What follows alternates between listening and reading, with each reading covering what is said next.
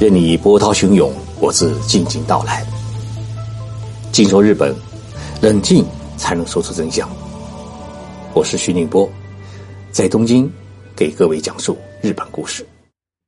各位听众朋友好，最近啊，我接到了不少听众朋友的咨询，大家问的最具体的问题主要是两个，一个呢是留学生什么时候可以去日本，第二个呢，呃，在中国打完疫苗之后。到了日本之后呢，是否还可以继续打日本的疫苗？那么今天的节目啊，我就跟大家来聊一聊这两个问题。首先是关于新冠疫情问题。那么这一问题呢，我们在前几期的节目当中已经聊过。日本总体来说啊，还是比较平稳。至少从十月下旬开始到现在的十二月中旬，日本全国新确诊的每天的感染人数。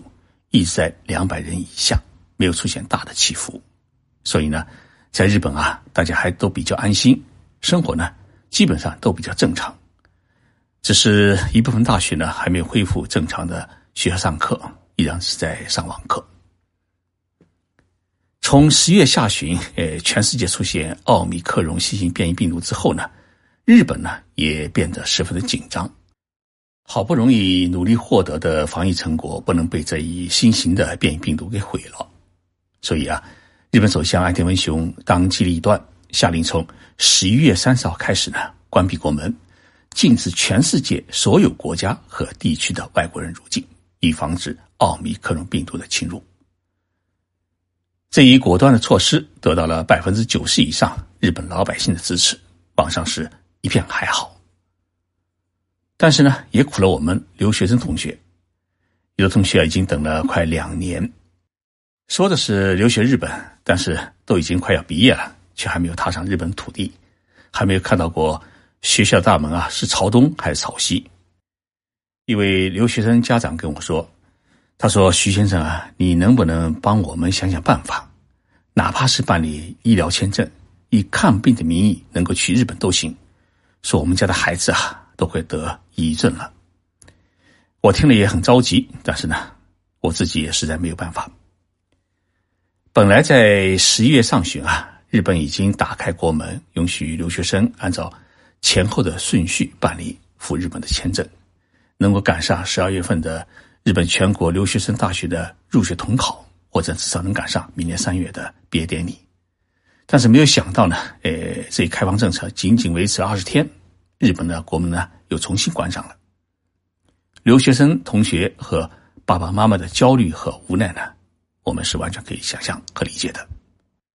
但是呢，我在这里啊还要告诉大家一个坏消息：日本政府啊可能会延长禁止外国人入境的政策的实施时间。从十一月三十号开始，日本政府宣布实施为期一个月的禁止外国人入境的政策。那么这个政策啊。原来计划是到十二月底结束，但是由于全世界感染奥密克戎病毒的国家和地区啊，已经增加到了七十多个。英国一天新确诊的新冠病毒的感染人数已经超过了十万人，其中百分之八十是奥密克戎病毒。为了防止这一新型的变异病毒在日本的泛滥啊，日本政府已经确定了延长禁止外国人入境的政策。并将在下周的内阁会上面啊，将会做出一个具体的决定。那么，日本政府的这一禁止外国人入境的政策到底将会延长多少时间？目前得到的消息是要看这一波奥密克戎疫情的发展变化的情况再做决定，也就是说，还是一个未知数。我想，至少它会延长到一月底或者二月初。日本的防疫专家们啊，呃，根据 AI 技术对新冠疫情进行了预测。说是到明年一月下旬，东京一天感染病毒的人数啊将会达到三千人，而且绝大多数会是传染力极强的奥密克戎病毒。今天是十二月十七号，东京新确诊的感染人数是二十八人，日本全国新确诊的奥密克戎病毒的感染者是十五人。如果真的在一个月之后出现疫情爆发的话呢，全日本的感染人数。像现在的英国和美国一样，每天都会有几万人。那么，即使奥密克戎病毒的致死率不高，但是如果真如香港大学所研究的那样，它的感染力是老病毒的七十倍的话，那么医院一定是人满为患，这会导致整个日本国家的医疗体制的崩溃。所以，日本这一国门啊，到底还要关多久？估计什么时候能够打开？从目前的情况来看，还很难预测。我们只能希望这个疫情啊不要爆发，过完元旦新年，最迟也能够在二月初，日本能够重开国门。但是，我们的留学同学、留学生的爸爸妈妈，还是要做好在明年四月前无法进入日本的思想准备。有一个微信公众号叫“亚通消息”，亚是亚洲的亚。通是通讯社的通，这个亚通消息的公众号呢，每天都在报道日本最新的疫情和其他的消息，所以啊，我推荐大家呃关注一下，因为从中可以了解日本最新的出入国和疫情的消息。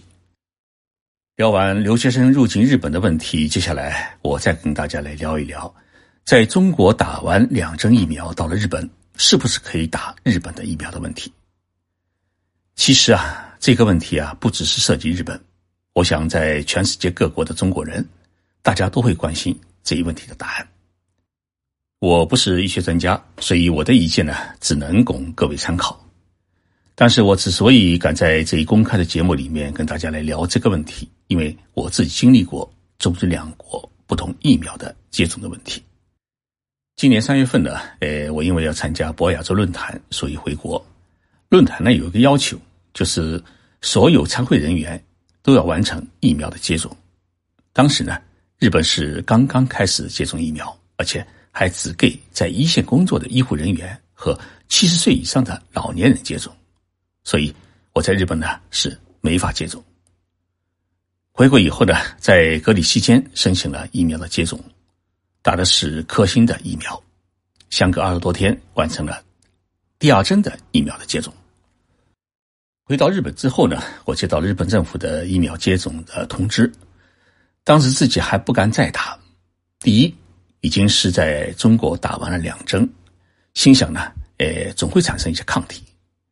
第二呢，呃，因为日本接种的疫苗都是美国进口的疫苗，与中国的疫苗的类型不同，那么两种不同类型的疫苗混合打在一起，会不会产生副作用？所以这两个问题呢，我一直很担心。也一直呢很焦虑和煎熬。后来到了九月下旬呢，日本一天的感染人数啊达到了两万多人。我又收到了日本政府的接种通知，催我接种，因为我已经过了五十岁的年龄，属于重点接种对象。我们办公室同事啊，呃对我说：“他说，社长你还是去接种吧，万一日本也开始实施了健康码制度，你在日本啊不接种就拿不出疫苗的接种证明。”出国呢也办不了疫苗护照，以后去餐厅啊吃饭，哎，说不定也进不去。我想想大家的话也有道理，于是我就咨询了中国的医生，也咨询了日本的医生，到底接种了中国疫苗之后还能不能接种美国的疫苗？结果谁都说不清楚。我想我还是来做一次小白鼠。日本的疫苗啊，哎，有两种，一种是美国的辉瑞公司的疫苗。另一种呢是美国的莫德纳疫苗，那么到底接种哪一种疫苗比较好呢？我去查了辉瑞疫苗和莫德纳疫苗的比较资料，有人说呢，对付德尔塔病毒啊，莫德纳比辉瑞疫苗来的强大，但是呢，莫德纳的副作用的反应要比辉瑞来的大。我想，既然决定做小白鼠，那就选择莫德纳。结果。在十月初打了第一针，打完第一针以后呢，呃，一点的副作用的反应都没有。到十月底打完第二针，反应来了，当时发烧到三十九度，晚上呢是浑身打颤。我觉得自己应该临时做一期节目与听众朋友们告个别，结果两天之后呢，烧就迅速的退了。接种完两针莫达纳疫苗，等于是接种了四针疫苗。我去医院查了自己身上到底有多少的抗体，不查还可以，一查是吓了护士小姐一大跳。她说：“徐先生，你这数字可能有点错。”我说：“为什么错？”护士说：“这数字有点大，所以到底打多少啊？我就不告诉大家了，怕产生误导。”以上啊，仅仅是我个人的体验，因为每一个人的身体状况不一样，接种第三针、第四针不一样的疫苗，可能副作用的反应也会不一样。所以在日本接种新的疫苗之前，大家最好还是咨询一下医护人员比较保险。这场疫情啊，给全人类带来了巨大的灾难，全世界已经有五百三十四万人死亡，我们没有被感染，还能好好的活着，就是最大的幸运。所以啊，即使不能按计划出国留学，还是希望同学们，呃，对于自己人生遭遇的这一莫名其妙的磨难。与理解，因为和你面临同样痛苦的年轻人不只是你一个，所以啊，要想得开，更不要去逼迫自己的父母亲，因为他们也没有办法。我们啊，还有长长的未来，还有更多机会，扛过这场疫情才是最大的胜利。谢谢大家收听这期节目，我们下期节目再见。